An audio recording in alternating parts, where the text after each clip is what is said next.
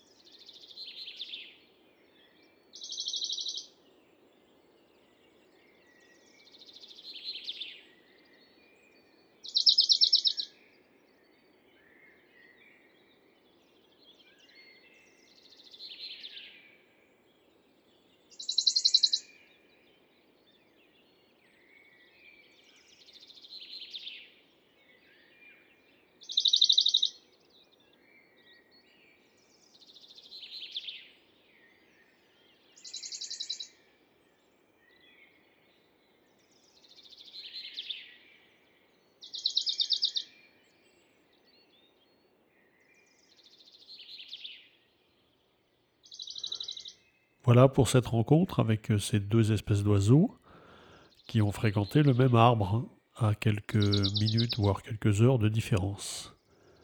Commentaire et enregistrement Fernand de Roussen, audio naturaliste.